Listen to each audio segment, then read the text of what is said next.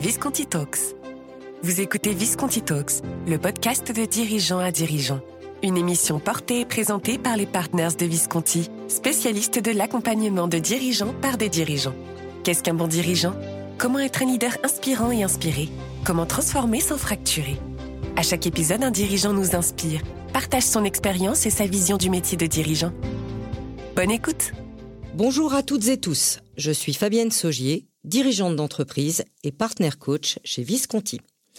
J'ai le plaisir de recevoir aujourd'hui François-Xavier Oliveau, operating partner et associé du fonds d'investissement Initiative et Finance. Bonjour François-Xavier et bienvenue dans le 23e épisode des Visconti Talks. Bonjour Fabienne, merci beaucoup pour cette invitation. Bref présentation de ton parcours pour les auditeurs. Tu es ingénieur centralien de formation et tu as jusqu'à présent mené trois vies professionnelles. Du conseil d'abord, de l'accompagnement d'entreprise, notamment au BCG. Tu as une dimension opérationnelle puisque tu as dirigé des entreprises ou des branches d'activité, notamment dans l'industrie, la santé, mais aussi dans l'éclairage LED. Et enfin, depuis 2015, tu opères dans le milieu de l'investissement privé, ce qu'on appelle le private equity, tout d'abord au sein du fonds d'investissement PAI, puis désormais chez Initiative et Finance. Tu as acquis au fil de ton parcours une forte expérience dans la transition environnementale. Pour donner quelques exemples, automatisme des bâtiments, dans l'éclairage LED, le recyclage, et tu mets aujourd'hui ton expérience au service des entreprises dans lesquelles le fonds investit. François Xavier, qu'est-ce qu'un operating partner dans un fonds d'investissement? En quoi consiste ta mission? Alors c'est une mission qui s'est beaucoup développée récemment dans les, fonds d'investissement avec parfois des, significations un peu différentes d'un fonds à l'autre. Moi, la façon dont je le vois, c'est que c'est vraiment un partenaire du dirigeant. Euh, l'idée, c'est que on n'est pas là pour faire à la place du dirigeant, bien au contraire. En revanche, ayant moi-même connu la solitude du dirigeant, ayant été aux manettes et, euh, ayant eu parfois du mal à sortir le nez du guidon, euh, parce que quand on est à 100% dans l'action, c'est pas toujours évident de, de, prendre du recul, de définir ses priorités, ses plans d'action. Euh, j'ai trouvé assez utile hein, de m'appuyer sur des gens qui me permettaient d'échanger des idées, de, faire des hypothèses dans un, contexte très sécurisé, euh, de réfléchir ensemble à la stratégie, à la mise en œuvre, à la mesure de la performance, au management. Et c'est un peu ce rôle-là que je tiens auprès des dirigeants. Ce rôle de sparring partner, encore une fois non ingérant, mais vraiment dans l'écoute, dans la réaction, dans l'idéation, dans la fourniture de propositions, de, solutions. L'idée, c'est aussi de mettre de l'huile dans les rouages, parfois entre le dirigeant, le fonds d'investissement, et de faire finalement que, que ça fonctionne bien au quotidien entre le dirigeant et le fonds. François-Xavier, dans quel profil d'entreprise investit Initiative et Finance? Alors, Initiative et Finance est un acteur historique du financement des PME depuis 1984. On a accompagné plus de 300 PME, dont certaines sont vraiment devenues des ETI, voire des grandes entreprises, euh, comme Marionneau par exemple, euh, voilà, donc euh, Serba, d'autres sociétés comme ça.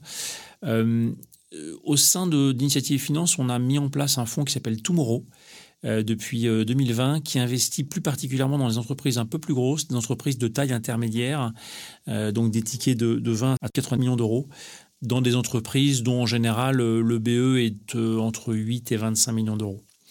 Et on a un angle particulier qui est qu'on accompagne la transition environnementale des entreprises. Donc l'idée, c'est vraiment de travailler avec le dirigeant autour de cette idée de transition environnementale, non pas dans une logique de dire euh, bah, il faut bien cocher la case, mais au contraire de dire finalement les entreprises qui seront les plus performantes, les mieux valorisées, celles qui auront le plus de profil de croissance et de rentabilité dans, dans 5 ou 10 ans, ce seront les entreprises qui auront su prendre cette, ce besoin et cette nécessité de muter leur business model pour s'adapter aux contraintes environnementales, à la fois aux contraintes des clients, aux contraintes des, salariés, aux contraintes des, financeurs, et qui auront su en, en, faire un élément différenciant, un élément de création de valeur, un vrai avantage concurrentiel. Et on travaille beaucoup avec les dirigeants autour de ces sujets-là. Alors au départ, c'est pas forcément des entreprises qui viennent nous voir pour ça. Ça peut être simplement un, projet classique de transmission, euh, un dirigeant qui veut passer la main, qui veut céder à, ses salariés et qui a besoin d'un partenaire financier pour assurer un relais. Euh, ça peut être dans le cadre d'un dirigeant qui veut s'étendre à l'international et qui a besoin aussi d'un partenaire pour l'épauler dans une politique de, croissance externe. Donc c'est souvent des, scénarios assez classiques de fonds d'investissement ou de recherche d'un partenaire financier mais systématiquement, nous, on, souhaite apporter et on ne travaille qu'avec des gens qui sont, qui sont capables de, en tout cas, qui ont envie euh, qu'on leur apporte cette dimension-là, qui est cette dimension de transition environnementale qui pour nous est, essentielle et qui, encore une fois, est conçue vraiment comme un, levier de création de valeur de l'entreprise. Bon, une fois que le fonds est entré au capital de la société ou du groupe, concrètement, comment travailles-tu sur l'aspect environnemental avec le dirigeant et le cas échéant son équipe? Alors ça dépend complètement de l'industrie, euh, ça dépend complètement du dirigeant, de, son niveau d'implication, d'envie, de ses besoins. Euh, d'abord on s'adapte. Vraiment l'idée c'est de, dessiner à chaque fois pour chaque entreprise la feuille de route qui va bien et on démarre alors pour le coup systématiquement par une mesure des impacts. On démarre systématiquement par une empreinte carbone 3 scope, euh, on démarre systématiquement par comprendre en quoi l'activité de l'entreprise a un impact sur l'environnement ou en quoi l'environnement peut avoir un impact sur l'activité de l'entreprise et on travaille sur des leviers euh, d'amélioration de l'impact, mais qui créent de la valeur. Donc, on va se demander comment est-ce que euh, la, transition environnementale a un impact sur la demande du client, que ce soit en B2B ou en B2C. Les clients sont de plus en plus exigeants sur, euh, sur les services et les produits. Donc, comment est-ce qu'on peut aller servir leurs besoins? Comment est-ce qu'on peut aller travailler la chaîne logistique, la dimension achat, la dimension conception des produits, la dimension transport et logistique? Comment est-ce qu'on va améliorer l'empreinte environnementale de l'entreprise? Donc, en fait, on est vraiment ultra pragmatique. C'est vraiment très concret. Euh, on est à la disposition du dirigeant qui très souvent est, très engagé, a envie d'y aller, mais est souvent un peu démuni sur comment faire et comment est-ce qu'on y va. Euh, donc, on va mettre en place très concrètement des, un plan d'action, euh, identifier les leviers, mettre en place des indicateurs autour de leviers d'éco-conception, autour de leviers de décarbonation, autour de leviers de réduction des empreintes sur la biodiversité, mais à chaque fois en lien avec le business. Avec le recul de ton expérience, la transition environnementale, toi, c'est des contraintes et où des opportunités? Alors ça peut démarrer par une contrainte, il y a une dimension contrainte, hein, euh, notamment la réglementation CSRD qui va être mise en, œuvre à partir de 2025 euh, va obliger les entreprises euh, jusqu'à une taille assez modeste. Hein, on parle d'entreprises qui remplissent deux des trois critères suivants chiffre d'affaires de 40 millions d'euros, bilan de 20 millions d'euros ou plus de 250 salariés. Donc si vous remplissez deux des trois critères suivants, vous êtes éligible à la réglementation CSRD. Et c'est une réglementation qui va notamment vous obliger à avoir un peu plus de, déclarations, de, mesures et de déclarations, notamment sur l'empreinte carbone et sur l'analyse des risques que, subit l'entreprise. Donc c'est évidemment une contrainte, mais nous, on veut vraiment le voir comme une opportunité.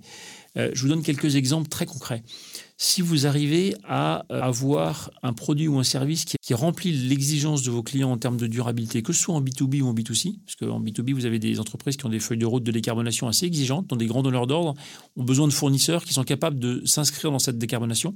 Eux ont besoin de décarboner ce qu'on appelle leur scope 3 amont, donc leurs fournisseurs. Donc si vous êtes un fournisseur de ces entreprises-là, vous avez évidemment intérêt à prendre de l'avance par rapport à vos concurrents sur cette, offre. Si vous êtes en B2C, il y a une exigence de plus en plus forte. On, a vu par exemple comment Yuka avait complètement bouleversé euh, plusieurs industries comme l'alimentaire ou, la cosmétique. Donc il y a vraiment euh, des, besoins des clients à avoir une offre et de services environnementaux. Donc c'est d'abord une opportunité aussi de création de valeur. Ça peut être une, une opportunité de réduction des coûts. Euh, si je fais de l'éco-conception d'un produit, si je réduis le poids de mon produit, ben, je vais réduire la quantité de matière que je consomme. Si je réduis la taille d'un moteur électrique pour réduire la consommation de mon produit, ce qui est aussi une façon de baisser l'impact environnemental d'un produit, ben, je vais aussi réduire mes coûts. Si j'arrive à avoir une chaîne logistique plus intelligente qui consomme moins de carbone, assez souvent, euh, si c'est moins de carbone, c'est moins d'énergie, si c'est moins d'énergie, c'est moins de coûts. Et donc en fait, à chaque fois, ce qu'on cherche avec le dirigeant, c'est en quoi ces leviers environnementaux permettent de créer de la valeur pour l'entreprise. Et 9 fois sur 10, on s'aperçoit que si on raisonne un peu intelligemment, de façon un peu maligne, on a des leviers d'amélioration des coûts, des leviers de développement du chiffre d'affaires, des leviers d'amélioration de la valeur de l'entreprise en termes de valeur stratégique et de valorisation. Donc on est vraiment sur la logique d'opportunité plutôt que de contrainte. Tu viens de parler de, décarbonation. Euh, est-ce que tu aurais euh, d'autres exemples sur d'autres sujets que la décarbonation et puis euh, sur ses impacts aussi au sein de l'entreprise? Complètement. Bah, effectivement, la décarbonation est un enjeu important, mais, mais on, travaille aussi beaucoup autour de l'utilisation des ressources, de la biodiversité. Je prends un exemple qui est, que, je n'ai pas donné, mais qui est, on travaille avec euh, l'Union de participation sur une logique de reprise, réparation, revente des produits. Donc d'économie circulaire. Il y a une énorme demande de leurs clients sur ce sujet-là. Euh, et donc on, va reprendre euh, des produits, on va les reconditionner, on va les revendre. Ça permet de le faire de façon durable. Et en fait, on va offrir aux clients le triple avantage d'avoir un produit un peu moins cher que le neuf, reconditionné, donc qui euh, répond à leurs besoins et à leurs exigences en termes de réutilisation de produits et de baisse de leur propre empreinte carbone, et puis en apportant une garantie. Donc ils sont mieux servis que sur le bon coin, entre guillemets. Euh, J'ai rien contre le bon coin, mais, mais au moins ils ont, ils ont la garantie que leur produit va fonctionner pendant euh, une durée donnée. Et donc, toute cette logique-là, on a réfléchi avec l'entreprise au début sur est-ce que c'était possible. On s'est aperçu que ça l'était. On a fait le business model avec eux. Euh, ils ont identifié un prestataire de, reverse logistique. Et donc, maintenant, on va lancer l'offre en, juin prochain. Genre de, sujets sur lesquels on aime vraiment travailler avec les entreprises, très concrètement, main dans la main, avec eux sur comment est-ce que euh, l'environnement est un levier de création de valeur. Et on croit beaucoup dans, dans cette offre. Euh, les sujets sont quand même assez multiples. Là, tu donnes quelques exemples, mais je suis sûr que tu en as plein d'autres. Euh, Il y en a comment sur, euh, oui, sur la biodiversité, sur l'air, sur, les impacts aussi biodiversité. On s'est aperçu que, voilà, une entreprise qui faisait des produits de puriculture avait, avait des impacts aussi sur, le, sur la partie coton, sur la partie plastique. Donc, on travaille aussi sur comment est-ce qu'on peut identifier ces, impacts et, travailler les produits de façon à ce qu'ils soient plus durables. Donc, on est vraiment sur, sur beaucoup d'enjeux et on s'aperçoit à chaque fois qu'en fait, le marché va très vite, la demande va très vite, et, en fait, quand on arrive à, proposer une plus-value sur le plan environnemental qui est réelle. Hein. L'idée, c'est pas de mettre un petit coup de peinture verte sur les volets, mais c'est vraiment de travailler dans le fond des produits, dans leur conception, dans leur design et dans la façon de, répondre à une demande client.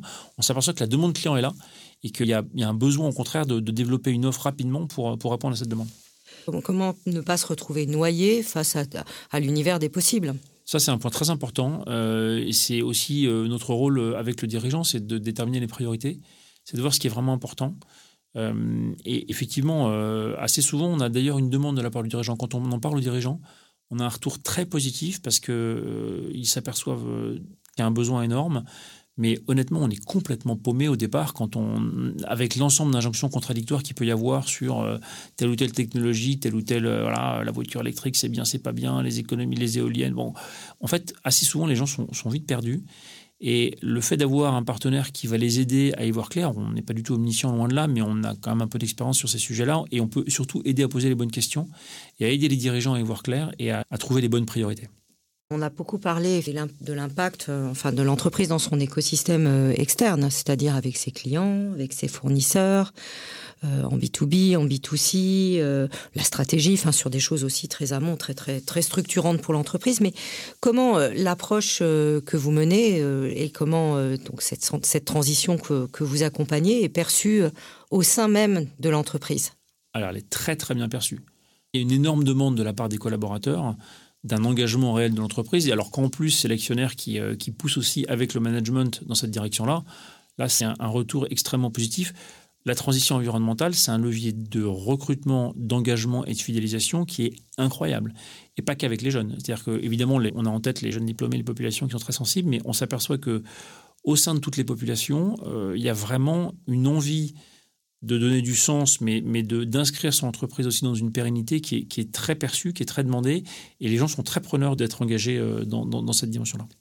Euh, François-Xavier, en résumé, quels sont les bénéfices de ta démarche et, de celle du fonds euh, par rapport à toutes les problématiques que tu viens de citer? Trois points. Le premier, c'est l'impact environnemental. L'idée, c'est vraiment d'avoir un impact et qu'on mesure d'ailleurs. On a un système d'indicateurs de, mesure qui est assez exigeant et on, cherche effectivement à, tracer une trajectoire carbone, une trajectoire biodiversité, un impact général. Euh, donc, effectivement, l'idée, c'est vraiment d'améliorer l'empreinte environnementale de l'entreprise très fortement. Euh, le deuxième, c'est la création de valeur. On est un investisseur financier, on, doit nous-mêmes à nos, propres clients euh, des rendements. Et, donc, effectivement, l'idée, c'est d'augmenter la valeur à terme de l'entreprise. et, et, on est persuadé que la transition environnementale est vraiment un levier pour le faire. Donc l'idée, c'est voilà, le développement de l'activité, le développement de son chiffre d'affaires, le développement de sa rentabilité. Euh, troisième élément, euh, et c'est vraiment un élément qu'on a mentionné qui est très fort, qui est l'engagement des collaborateurs. Euh, c'est clair que cette dimension de transition environnementale, c'est une dimension qui permet d'engager les collaborateurs. Et d'ailleurs, on y inclut en général aussi une dimension de partage de la valeur une fois qu'on a réalisé l'opération. Donc ça veut dire que les collaborateurs de l'entreprise peuvent aussi bénéficier de l'entrée d'un fonds en capital bah D'abord, en général, les collaborateurs sont assez souvent et contrairement d'ailleurs à ce qu'on croit, puisqu'on a toujours un peu l'image des fonds euh, à l'américaine, un peu rapaces, etc., c'est pas du tout le cas. Et euh, il y avait un sondage de, France Invest il y a quelques années qui montrait que le taux de, oui euh, quand on interrogeait les IRP, les instances représentatives du personnel, sur une opération, dont plus de 90%, les IRP étaient favorables à l'entrée d'un fonds en capital, notamment parce que ça évitait aussi d'avoir un industriel et qu'avec un industriel, il y a en général les synergies et qui dit synergie dit inquiétude des syndicats, c'est souvent à, juste titre. Donc l'idée d'un fonds actionnaire indépendant est souvent, en fait, en réalité, très bien perçue par les, par les personnels. Et en l'occurrence, en plus, on peut aussi associer euh, euh, l'ensemble des collaborateurs, une partie, bien sûr, du management traditionnellement, mais il y a, des dispositions dans la loi PAC qu'on essaie de nous mettre en place le plus souvent possible, euh, qui permettent de, partager une partie de la plus-value de l'opération avec les collaborateurs euh, à la fin de l'opération, de façon à ce qu'effectivement, en plus, si l'opération se passe bien, les, les salariés puissent en bénéficier. Merci François-Xavier. Est-ce que pour conclure ce podcast, tu, tu souhaites nous transmettre un message? Bah, En fait, indépendamment du l'actionnaire et du fonds, je pense que le message le plus important, c'est de comprendre que la transition environnementale, et bien sûr je l'ai dit, mais, je crois que c'est ce message-là que je veux transcrire, que la transition environnementale est créatrice de valeur, euh, est un avantage pour l'entreprise. Donc vraiment, j'encourage tous les dirigeants qui nous écoutent à se poser la question de qu'est-ce que ça veut dire pour mon activité? Comment est-ce que euh, ce mouvement euh, absolument majeur de la transition environnementale qui n'est pas prêt de s'arrêter et au contraire qui va se durcir dans les 20 années qui viennent parce qu'on a des enjeux climatiques qui sont majeurs, on a des enjeux sur les écosystèmes qui sont majeurs et donc toute la partie réglementation va, va continuer à se durcir, la demande du marché va être de plus en plus forte et la demande des collaborateurs va être de plus en plus forte. Donc on est sur une lame de fond comment est-ce que ça peut être pour mon activité en tant que dirigeant, comment ça peut être un avantage concurrentiel et comment est-ce que je vais adapter mon activité, comment est-ce que je vais repenser mon activité, comment est-ce que je vais faire évoluer mon business model pour en faire un avantage concurrentiel et un levier de création de valeur. Ça, c'est vraiment mon message le plus fort et honnêtement, c'est une, réflexion qui est d'abord passionnante euh, et qui permet euh, de, de penser vraiment cette dimension de transition environnementale comme un relais de croissance, un nouveau projet collectif qui embarque en plus toutes les parties prenantes, à commencer par les collaborateurs. Pour renforcer ton approche, euh, il nous semble chez Visconti qu'on est face à une transformation profonde et durable et que son premier levier, euh, c'est bien le dirigeant lui-même qui doit se l'approprier avec conviction et la restituer dans une vision et avec ses équipes évidemment dans un plan d'action innovant. Donc le dirigeant va jouer un rôle central sur ce sujet, à la fois pour impulser et alimenter la dynamique qui se met en place et de façon durable. Ah bah, enfin, ce point, euh, Fabienne, est, ultra important. C'est effectivement euh, avant tout le dirigeant qui va piloter cette transformation. Le principal responsable ESG de l'entreprise, c'est le, le dirigeant. Euh, et ça, nous, on, ne s'engage qu'avec des dirigeants qui sont parfaitement convaincus du sujet ou en tout cas qui ont vraiment envie d'y aller. Merci François-Xavier d'avoir pris le temps de venir t'exprimer dans ce podcast. Merci à toi Fabienne, merci à Visconti pour cette invitation et puis ravi de poursuivre l'échange avec, avec Visconti ou avec vos auditeurs. Merci à vous, chers auditeurs, de nous avoir écoutés et rendez-vous très bientôt pour un prochain podcast. Vous venez d'écouter Visconti Talks, le podcast pour comprendre et apprendre des autres dirigeants. Retrouvez-le en intégralité sur le site internet visconti.partners. Vous y retrouverez aussi l'ensemble des nouveautés de Visconti Partners. Nous vous donnons rendez-vous prochainement pour un nouvel épisode de Visconti Talks. Visconti Partners, Leaders Challenging Leaders.